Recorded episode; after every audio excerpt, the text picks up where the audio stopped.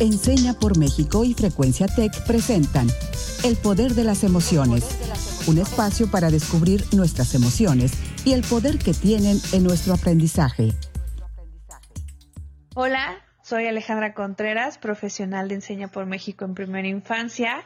Bienvenidos al episodio número 57. Estamos a nada de que se nos termine el año y esta temporada siempre nos invita a reflexionar sobre nuestra vida, nuestro entorno y para seguir sobre esa línea hoy hablaremos de las relaciones positivas con una invitada muy especial que nos visita por primera vez al poder de las emociones. Así es, querida Ale, yo también les quiero dar los buenos días a todos, a todas. Sean bienvenidas a una emisión más del Poder de las Emociones. Mi nombre es Raúl Carlín, soy alumni de Enseña por México y coordinador de Proyecto Nuevo Maestro. Es un placer estar acá, otra vez. Espero que estén muy bien, preparándose para el cierre del año, en las condiciones en las que eso sea posible y que ojalá esto nos permita hacer un balance sensible de lo que este año se llevó, pero también de lo que deja atrás de sí.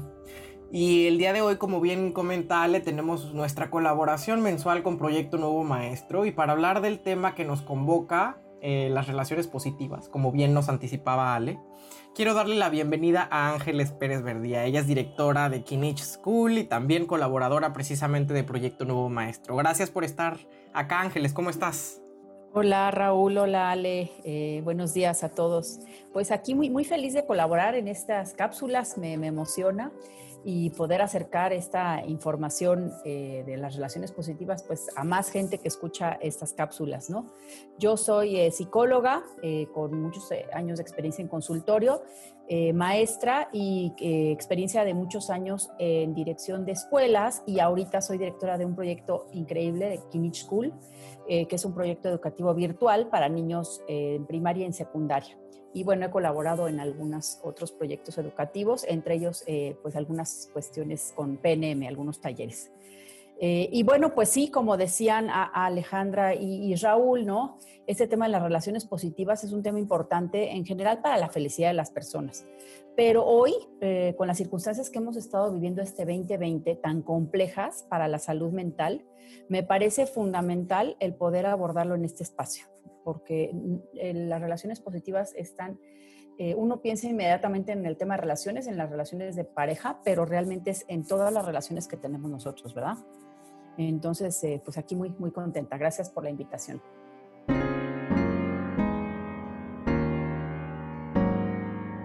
Bueno, ahora que estamos llegando al cierre del año y considerando que este cierre de año ha sido tan distinto, yo les preguntaría, ¿cómo estamos llegando emocionalmente a este momento? Por mi parte llego muy consciente de todas las emociones que me tocó experimentar. Fue un año muy complicado en términos de salud para mi familia, desafiante laboralmente, pero algo que rescato muchísimo es que fue un año en el que pude conectar genuinamente con mis redes de apoyo y con lo que más me apasiona, que es la educación. La verdad es que trabajar con niños y niñas alimenta el alma para mí y también me transmite toda esa alegría y resiliencia que ellos tienen ante la vida. Creo que aprendí muchísimo eso de ellos y ellas este año. Y también puedo decir con seguridad que, que tuve el privilegio de no sentirme sola cuando hubo momentos complicados en las pérdidas. Creo que la pandemia me dio este tiempo justo de sentarme a reflexionar sobre en qué punto de mi vida estaba y las personas que yo quería tener a mi alrededor y eso me ayudó mucho a darle sentido a todo lo que estaba viviendo. Entonces cierro este año muy agradecida por todos los aprendizajes y, sobre todo las personas que, que, tengo a mi lado. Pero también quiero saber, Raúl, tú qué respondes esta pregunta. Pues respondo con un abrazo a tu corazón primero, también otro al, al, de Ángeles que nos pone sobre la mesa esta pregunta y la verdad es que me invita a hacer un balance, una suerte de balance Em, sobre qué pasó para mí y para los míos em, durante este año. Y quiero aquí nombrar que precisamente ante lo que voy a decir, yo creo que sí me siento muy privilegiado y también agradecido. Es que en términos generales, em, ese balance del que hablo en, mi caso es positivo, en términos generales. Tengo la suerte de no haber pasado por pérdidas eh, de mis seres queridos, no haber atravesado duelos, Em, y creo que eso ya es decir mucho en un, año tan complejo y tan difícil para la salud de la humanidad entera. estuvimos enfrentando una amenaza para la especie y, no haber atravesado por duelos en este 2020, en mi caso, yo creo que me privilegia. Y además tengo la fortuna también, al igual que Ale, de tener un empleo que me gusta, que disfruto y que me permite seguir em, realizándome en el terreno profesional que tiene que ver con, la educación y con el trabajo ahora con, maestros y con maestras. Y creo que en ese sentido también em, quiero retomar, hacer visible que este es un año anómalo, inédito, y que em, con todo lo malo que ha dejado tras de sí, que hay que decirlo, ha sido mucho, creo que también nos ha permitido reenfocarnos en lo que ojalá verdaderamente importe. Em, porque estoy seguro que en cualquier otro cierre de año muy probablemente yo estaría celebrando muchas cosas mucho más banales, mucho más superficiales. Y hoy eh, recuerdo, y esto quiero que sea un exhorto también para que ustedes, nosotros, nosotras recordemos, que lo que hay que atesorar es Em, simplemente aquello que precisamente no se puede comprar. El amor de tu familia, eh, tu salud y la de los tuyos, em, la amistad de tus amistades y el amor de tu pareja, etc. Y en general de las relaciones que dotan de sentido a nuestra vida, que no nos dejan en ningún momento sentirnos solos y solas. Y si bien em, esta pandemia nos ha arrebatado el contacto, el, codo a codo, el vis a vis, mm, em, nos ha quitado de alguna manera al uno del otro. Creo que también nos ha dado la oportunidad de reconectar con aquellos a quienes, por la brisa de la vida prepandémica, les habíamos perdido el rastro. Y eso es algo que yo quiero celebrar hoy aquí. ¿Qué opinas, Ángeles? Sí, Ale y Raúl, fíjate, ambos tocan temas personales que tienen que ver con las relaciones personales y cómo las vivimos día a día. Eh, por lo que comparten, veo que han tenido la posibilidad de reconectar con viejos amigos y rodearse de una red de apoyo positiva. Eh, de mi parte, pues también soy afortunada, ¿no? Porque cuento con una familia amorosa y cercana y bueno, con espacios que he logrado eh, crear con amigos y familia virtuales de acercamiento, ¿no? De familia extendida, que también me han dado mucha satisfacción personal. E inclusive como ustedes, soy de las afortunadas que en el ámbito profesional he contado con relaciones que, que le han dado mucho a mi vida en esta pandemia. Eh, pero también les voy a decir algo como psicóloga, ¿no? Como, como profesionista de la salud mental, eh, me ha tocado eh, ver también a muchas personas que en esta pandemia les evidenció dos cosas. O bien que no contaban con este círculo familiar o de amistades de las que estamos hablando nosotros, con las que se pudieran apoyar en estos momentos.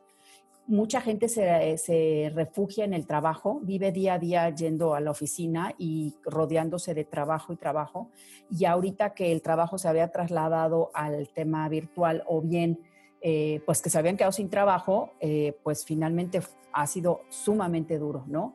Pero la otra cosa que también ha sido muy patente para mucha gente es que, pues sí, sí contaban con un círculo familiar o de amistades, pero que en esta pandemia se hizo evidente que no eran tan positivas como ellos pensaban, ¿no? Porque pues una cosa es también, insisto, el día a día, la prisa y este ritmo que llevamos de córrele para acá, córrele para allá, nos ayudaba un poquito en ocasiones a como a filtrar o a esconder un poquito estas cosas que nos incomodaban nuestras relaciones o que sabíamos que tal vez no eran tan buenas para nosotros, pero las ocupábamos eh, con tiempo, con actividades, ¿sí? Y ahorita pues la pandemia, como sabemos, nos paró, nos paró de, choque, ¿no?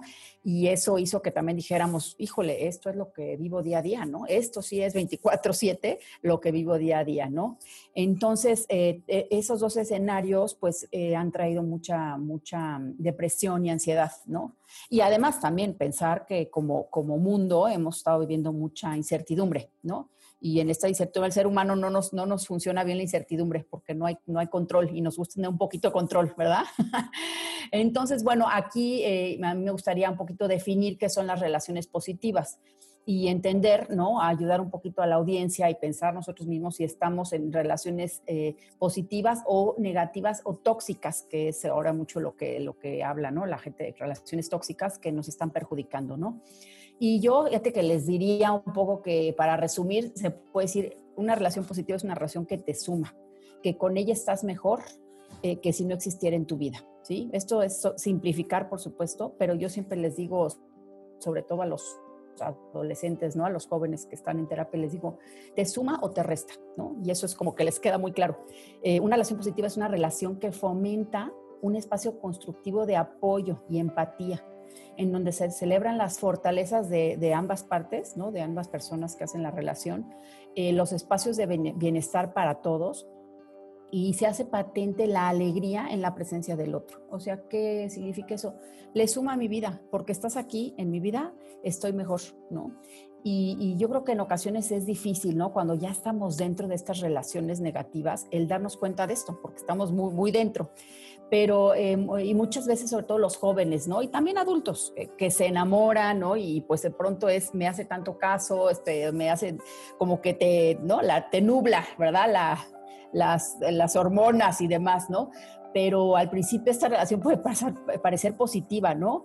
Y después empiezan situaciones que al principio como que no te fijas mucho, pero que pueden implicar un eh, control excesivo, una dependencia que, que, te hace daño, ¿no? Eh, que no te permite desarrollar tus gustos e intereses, donde te pierdes en esa relación, ya no existes tú, estás en, función del otro y en donde ya se vive mucho chantaje y dolor, ¿no? Y esas relaciones, pues ya eh, que son definitivamente tóxicas y que muchas veces, mira, lo tocamos aquí ahorita, llevan a situaciones de violencia, ¿no? Violencia doméstica, violencia entre, entre en las parejas, ¿no?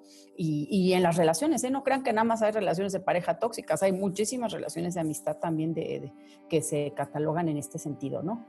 Y bueno, yo creo que como psicóloga, eh, el amor debe predominar una relación positiva, ¿no? El amor es la emoción que engloba a las demás emociones que nos hacen sentir bien. Pero en este amor yo incluyo en primera instancia también eh, el amar al otro y amarte a ti. En el momento que das y das y no hay reciprocidad, ya no encuentras un balance en la relación y, eso ya no es una relación positiva para ti, ¿no? Ah, efectivamente, Ángeles, y, también, como bien dices, hay mucho de qué hablar y creo que algo que, que mm, comienzo a pensar, que me comienza a hacer eco en la cabeza es un poco cuán bien definidas realmente tenemos a las relaciones positivas. Sabemos qué son, o sea, somos capaces y para empezar de nombrarlas. Creo que muchas veces em, las, nombramos en el discurso, pero tenemos poca claridad conceptual de cómo se ven, cómo se viven, cómo se, se ejercitan y se practican. Y muy a menudo, por ejemplo, saltamos, y eso pareciera una moda, tú bien lo decías, que ante el primer conflicto con alguna amistad, con tu pareja, con tu familia, eh, catalogamos nuestra relación como una relación tóxica. Eso es lo que tú decías recientemente. Y me acordé porque justamente en el momento en el que nos reunimos para platicar un poco sobre, sobre este tema y preparar em, nuestro episodio, tú me decías, es que claro, ahora está de moda decir que tu relación con tu pareja es tóxica y que entonces hay que terminarla o cortarla de tajo de un día para otro. Creo que es, es no reconocer eh, precisamente cómo se ve una relación positiva y cuál es una relación tóxica. O sea, creo que no hay que caer eh, en el error de suponer que el conflicto, que es una cuestión tan humana, tan común, tan normal, eh, equivale a estar inserto en una relación tóxica, ¿no? No es que no, no, nos vayamos a conflictuar nunca con nuestra pareja o con nuestra familia o con, o con nuestras amistades. Es reconocer cuál es la, naturaleza de cada conflicto y cómo vamos a, cómo, vamos a readaptar, digamos, nuestros acuerdos para superarlos de manera pacífica, de manera amorosa, ¿no? Y de manera efectiva. Creo que una relación tóxica tiene que ver mucho más con la violencia, por ejemplo, pero así como, como como creo que pongo sobre la mesa un gran mito de nuestros tiempos, esta idea de que el conflicto equivale a una relación tóxica, hay otros mitos que pueden estar por ahí pululando alrededor de la idea de qué son las relaciones positivas, porque sencillamente no nos han enseñado a definirlas y a vivirlas. Eh, creo que la escuela debería ser un, un, espacio en el que aprendamos a generar relaciones positivas con el otro o con la otra y hasta, hasta el momento creo que también es un tema pendiente para el sistema educativo mexicano. Pero para seguir abordando el detalle, para, para seguir hilando fino en este tema, quiero, quiero invitarlas a nuestra sección Desbloqueando Mitos. Sí, sin duda Raúl, hay muchas aristas y vértices en este tema. Pero bueno, la dinámica es la siguiente. Yo voy a mencionar algunos enunciados. Raúl nos va a contar desde su experiencia si considera que es un mito o realidad. Y Ángeles nos va a compartir su opinión y si estamos en lo correcto o no. Entonces vamos a desbloquear algunos mitos. Primer mito o realidad. Las relaciones positivas están basadas en la negociación, es decir, el típico yo te doy y tú me das. ¿Qué piensas, Raúl? Esta pregunta me encanta porque creo que me permite ser ambivalente en mi respuesta. Voy a contestar que esto es un mito y una realidad a la vez. Creo que em, una de nuestras... Em, de, las victorias de este sistema, eh, quizá político y económico, han sido incluso mercantilizar nuestras relaciones. Mercantilizar la idea del amor, mercantilizar la idea de la amistad. Y creo que em, las relaciones, no, nos podemos permitir tener relaciones que sean mercantiles. O sea, que estén basadas necesariamente en un quid pro quo, ¿no? ¿Han escuchado este, este, mm, este, símbolo, esta joya? Es una perla de las, de las discusiones entre personas, entre parejas, de em, me estás reprochando un favor o las, entre las amistades. Los favores no se cobran, ¿no? Creo que en muchas ocasiones em, hemos dejado, hemos permeado em, hemos permitido que, nuestras relaciones se vean permeadas por la mercantilización. Creo que no va por ahí. Em, las relaciones positivas no son eso. Por eso creo que en ese sentido es un, es un, es un mito esta pregunta. Las relaciones positivas no deben estar basadas en la negociación, en, un típico quid pro quo, pero de alguna manera es una realidad porque sí deben estar eh, sustentadas en un valor que es la reciprocidad. O sea, yo creo que también hay eh, las relaciones positivas deben estar sustentadas en, un respeto mutuo, ¿no? En un cariño mutuo, porque precisamente si no, creo que en ese sentido sí pueden ser, em, sí puede haber una suerte de quid pro quo, un quid pro, quo de amor, de cariño, lo que decía Ángeles al inicio en la primera intervención, que eh, tener una relación positiva con alguien más me suma, pero ¿en qué me suma? No, necesariamente me tiene que sumar en dinero. Me tiene que sumar en cariño, me tiene que sumar en, apoyo, en soporte moral, en soporte emocional. Creo que ahí está el quid pro quo. Está, creo, en los valores, nunca en un tema material eh, mercantil necesariamente. Pero quiero que me diga Ángeles si está de acuerdo conmigo, si acerté o estoy equivocado. Raúl, muy, bien puesto, me encanta cómo lo explicaste y yo creo que diste en el clavo con, un tema, ¿no? No es una negociación, o sea, como tal, ah, sí es, obviamente es, dar y tú, y, tú, y tú, yo te doy y tú me das, pero obviamente no estamos pensando en cosas eh, de dinero o materiales, ¿no? Eh, sin embargo, eh, sí es un cierto, o sea, tiene que haber un equilibrio, ¿no? Lo que comentabas un ratito de eh, el dar, dar, dar, dar y no recibir nada a cambio en el tema de, emociones, o sea, de, tiempo, de dedicación, de procuración de la, de la, relación, pues obviamente eso no, no va a ser una relación positiva para ti. O sea, ahí sí no, no puede ser. Hablamos de un equilibrio más que una negociación, ¿no? las relaciones positivas están basadas en el respeto mutuo. Ese es yo les diría el primer ingrediente de, cualquier relación, respeto, ¿sí? Y bueno, la capacidad de dar y recibir, ¿no? Porque hay que dar y saber recibir, ¿no? También eso es algo que uno pensaría que es muy obvio, pero no necesariamente. Eh, y en cualquier relación, bueno, buscar lazos e intereses que los unan y mantener los propios. Y también algo que, miren, eso no lo puedo, lo, super señalo, el tema de los espacios individuales, ¿no? O sea, en esta parte de las negociaciones, sobre todo en las parejas, ¿no? Es como, yo no puedo tener, o sea, porque ya tengo una pareja, eh, ahora resulta que yo no puedo hacer ninguna otra cosa fuera de esa relación de pareja, ¿sí? Porque eso asfixia la relación, asfixia la relación. Y es malentendido en muchas de las parejas que pues yo ya no puedo ver a mis amigos, yo ya no puedo tener espacios con familia, yo ya no puedo salir con eh, inclusive amigos del trabajo, porque digo, les ha tocado seguro, ¿no? En donde, no, es que tú ya tienes una pareja. Bueno, ¿y, qué? O sea, ¿cómo? Entonces, esa parte es, es parte de la confianza y del respeto mutuo y de mantener también nuestros propios intereses, porque miren, la, la cuestión, algo que me, me encanta es una autora Esther Perel, que habla mucho de las relaciones.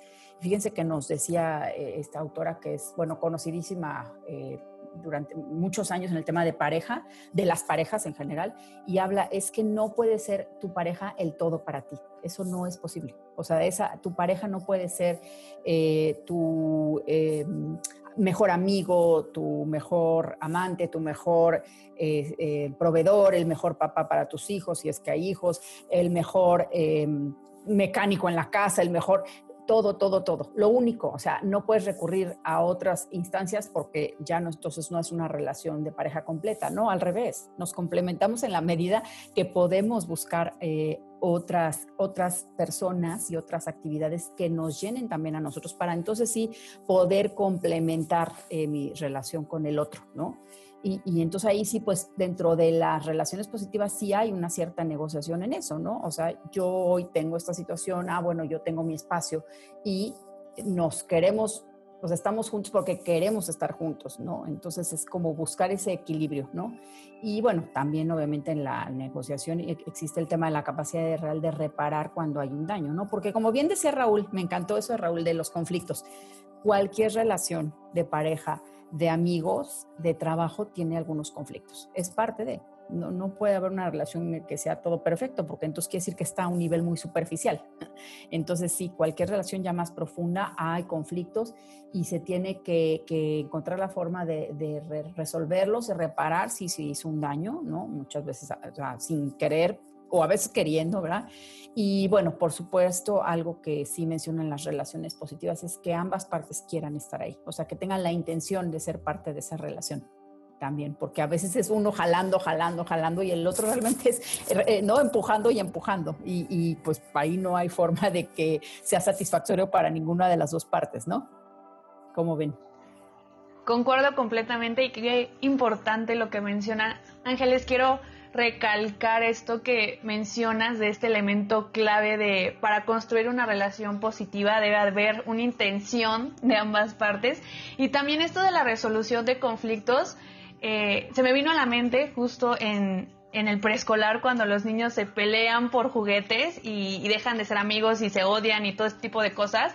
Nos puede parecer algo cómico, algo eh, cotidiano, pero desde ahí empezamos a enseñarle a los niños y niñas desde, edades tempranas a cómo se vinculan, a cómo resuelven conflictos, de cómo debes también empatizar con el otro, pero también respetar tus límites. Entonces, es algo que debemos de tener en mente y tener esa idea de que en la primera infancia también tenemos referentes a nuestro alrededor como adultos y a veces copiamos ejemplo. Entonces tenemos que tener mucho ojo en esos aspectos también. Ahora me gustaría saber, ¿solo en el ámbito presencial pueden generarse relaciones positivas significativas? No, me parece que este sí es un mito. Creo que eh, yo lo he podido vivir durante esta pandemia. Eh, justo como lo decía en mi primera intervención, creo que em, digamos que esta contingencia, este confinamiento me ha quitado el contacto de aquellos con quienes Em, convivía eh, mano a mano, pero muy pronto me di cuenta que de alguna manera me volví a reconectar con las personas que tenía más lejos eh, materialmente, pero a la que me hubiera gustado no perderle el rastro en mi vida eh, prepandémica. Pero que lo que decía, un poco por la prisa de nuestros días, por el, grado de productividad al que uno se ve sujeto, ¿no? la carga de trabajo, etc. Creo que em, me di cuenta que había muchas personas con, la que con las que debía, debía haber seguido conectado y pues me había alejado de ellos y de ellas. Entonces me he podido conectar con ellas otra vez a través de videollamadas, quizá, ¿no? Amigos de otros países que conocí en viajes, que fueron mis roomies en algún intercambio, etcétera, a quienes realmente quiero mucho pero con los que no me había contactado precisamente porque no estábamos compartiendo el espacio físico, ¿no? Eso por, decir un ejemplo. Y otro es precisamente en Proyecto Nuevo Maestro. He, trabajado con maestros, por ejemplo, maestros y maestras de Tamaulipas, a quienes no conozco físicamente, a quienes nunca eh, he podido ver eh, cara a cara, precisamente porque eh, he empezado a trabajar con ellos durante la pandemia. Y sin embargo, por la naturaleza de nuestros encuentros, aunque sea en la vía remota, em, hemos podido construir un vínculo afectivo y eso me deja, me deja muy, pues muy sorprendido, pero gratamente sorprendido, ¿no? Porque en los últimos talleres que hemos compartido ya me dicen después de em, tres, cuatro espacios que hemos compartido, como se despiden eh, diciéndome que, que me quieren y yo contestándoles lo mismo. Y me quedo pensando, bueno, claro, nunca nos hemos visto, ¿no? Nunca, no hemos, no hemos compartido el espacio, no nos hemos tomado un café, no, no nos hemos podido reír de frente. Y creo que eh, eso es un buen ejemplo de cómo em, las relaciones positivas son positivas más allá del canal en el que se expresen, ¿no? Más allá del contexto en el que sucedan, eh, tienen mucho más que ver con su contenido. Con, con, con, ese tipo de relación que estamos generando con el otro y con la otra. Por eso quiero saber eh, ¿Qué opinas de esto, Ángeles? Sí, me, me, encanta. Es una pregunta que ahorita es muy, muy actual, ¿verdad? Este, por el tema de nuestras relaciones que se han mantenido mucho en, en el ámbito virtual, ¿no? Eh, definitivamente sí es un mito, como dijo Raúl, bien. Eh, nos ha probado la pandemia que se puede, eh, mantener relaciones positivas en estos ámbitos virtuales por Zoom, por este, Skype, por teléfono. Eh, si se busca crear por ambas partes esos espacios en donde exista una conexión profunda de ideas y de afectos, ¿eh? que se sienta, me importas, finalmente me importas. Esto este es el tema que no importa cómo se expresa, o sea, en qué medio, pero que se sienta. Y bueno, también lo que comentaba hace un ratito, Ale, que eh, la intención de estar, bueno, es lo mismo, ¿no? Si hay el, interés genuino por ambas partes eh, de manifestarse ese cariño y esa búsqueda de, te quiero y quiero verte, aunque sea en una cámara, no importa, ¿no? Eh, eso es lo que hace toda la diferencia. Entonces yo creo que en esta pandemia la gente que ha logrado conectarse, como dice Raúl, que no escucho que lo ha logrado de una forma eh, muy exitosa, el poder hacer esos eh, lazos eh, sin importar el medio. Y yo te aseguro que estas relaciones, Raúl, que has creado y que muchos hemos logrado de conectado, reconectado con gente de mucho tiempo, se van a mantener más allá de esta pandemia, ¿no? Porque nos dimos cuenta que nos gustaba que estuvieran en nuestras vidas y no estaban. Entonces sí, mito. Sí, yo agregaría mantener y fortalecer porque creo que ahorita hemos tenido que vivir tantas cosas que nos hemos sincerado en muchos aspectos que justo por todo lo que ya mencionaba no nos habíamos dado la oportunidad. Entonces creo que tenemos relaciones más reales, más sinceras y eso es algo muy, muy importante. Este tema da para muchísimos mitos y realidades, pero por hoy los voy a dejar con una última pregunta. ¿Las relaciones positivas son solo exteriores? No, este, este, este me encanta también. Creo que es un gran mito porque mm, automáticamente creo que cuando pensamos en relaciones positivas ya estamos pensando en un otro, en una otra, en la pareja, en los amigos, en las amigas, en tu familia, en tu papá, en tu hijo, etc. Pero muy poco em, frecuentemente pensamos en la relación que tenemos con nosotros, con nosotras mismas. Por eso creo que em, no hay que dejar de lado que la relación con nosotros y nosotras mismas es la primera relación que hay que procurar. Em, y creo que, insisto, nos dejamos eh, muy a menudo para después. Por eso creo que esto es un mito. Hay que reconocer que tenemos una relación con nosotros y nosotras mismas. Y hay que garantizar que esa relación sea positiva. ¿Cómo ves, Ángel? Sí, coincido con Raúl, es un mito. Eh, pero muy predominante, ¿eh? o sea, mucha gente es como relaciones positivas y siempre piensa en el otro, y sí, eh, es, es, fundamental, ¿verdad? Relaciones, sí, es como con otras gentes, pero la primera es la que tenemos que cultivar, es la, relación con nosotros, la relación positiva con nosotros. Y yo uso mucho una frase en diferentes ámbitos para con los maestros, inclusive que están en aula, ¿no? O con, con las parejas y demás, no, no puedes dar lo que no tienes entonces tienes que cultivar en ti muchas cosas para poder dar. Si no estás como seco, ¿no? Entonces, ¿qué vas a poder dar si tú mismo no te nutres? Entonces, tenemos que buscar esas em, actividades y, situaciones que nos nutran uno como persona, ya sea eh, leer, meditar, hacer ejercicio, eh, la actividad que a ti te guste, cocinar, pintar, eh, cultivar esta relación en donde te disfrutas y identificas lo que te hace feliz solito y entonces sí puedes estar listo para dar mucho en otras relaciones, ¿no? Relaciones con otros, sea pareja, sea amigo, sea eh, colaborador, sea tus hijos, por supuesto, que requieren de mucho, pero también a las mamás les digo, ¿no? Si no estás bien tú, ¿qué le vas a dar a tu hijo? Por favor, cuídate. Entonces es a todos los niveles, Raúl. Y Ale. De acuerdo, muchas gracias. Y con esto vamos cerrando nuestro episodio del día de hoy. Qué lindo. Y quiero que comencemos a responder qué hemos desbloqueado el día de hoy. Yo, yo desbloqueo, la verdad, que qué, qué bueno, para empezar, que en el poder de las emociones cerremos este año con este tema. Porque, insisto, nos permite poner en el centro lo que verdaderamente importa. Las relaciones que establecemos con el otro, con la otra y también la relación que tenemos con nosotros y nosotras mismas. Eh, nos invito a que sigamos madurando estas relaciones en el 2021 con el aprendizaje que nos ha dejado este año que se va y que nos conflictuó tanto en tantos sentidos. ¿Qué desbloqueas tú, querida Ale? Sin lugar a dudas, eh, fue un año muy desafiante, pero quiero pensar que este tiempo nos permitió reflexionar sobre cómo nos relacionamos con nosotros, con nuestro mundo interior y con los demás. Puede ser que hayamos decidido dejar de frecuentar a algunas personas por este análisis en el trayecto, pero nos debemos quedar con todo lo que nos enseñaron y agradecer que tuvimos la oportunidad de coincidir porque nos ayudaron a ser las personas que somos ahora. Y, me quedo mucho con el último mito que, mencionó Ángeles. Eh, si no nos sabemos abrazar, apreciar y querer a nosotros mismos, no vamos a poder amar a alguien más. Entonces, esa es una realidad irrefutable. Y quiero saber, Ángeles, con qué te quedas tú el día de hoy. Pues mira, me quedo este tema, da para mucho. Hay, muchas cosas que, van dentro de este tema de relaciones positivas, pero cierro con una historia una pequeña anécdota, ¿no? De un, que me compartió una colega psicóloga hace muchos años que se llama El tren de la vida y, que dice que nuestra vida es un tren con varios vagones y varias paradas, ¿no? Y hay relaciones que van en esos vagones que nos acompañan todo el trayecto, pero también hay otras que solo viajan con nosotros unos vagones y se bajan y se suben otras.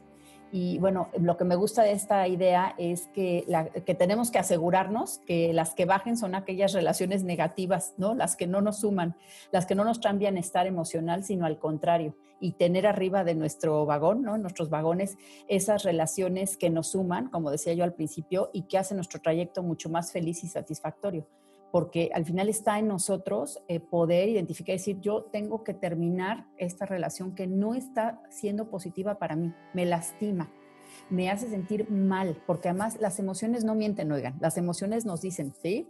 Algo no está bien, voy a ver a esa persona y me da angustia, me, siento eh, oprimido, me siento, entonces nos dicen, escuchar a nuestro cuerpo y decir, no, esta persona se baja del, vagón, ¿no? No está, eh, o sea, tenemos un solo camino del tren, entonces, pues que esos vagones vayan con gente que nos, nos, eh, nos suma y que nos, nos ayuda a, a, pues tener esa vida muy enriquecedora que puede ser tener relaciones positivas con los otros, ¿no? Y con nosotros mismos.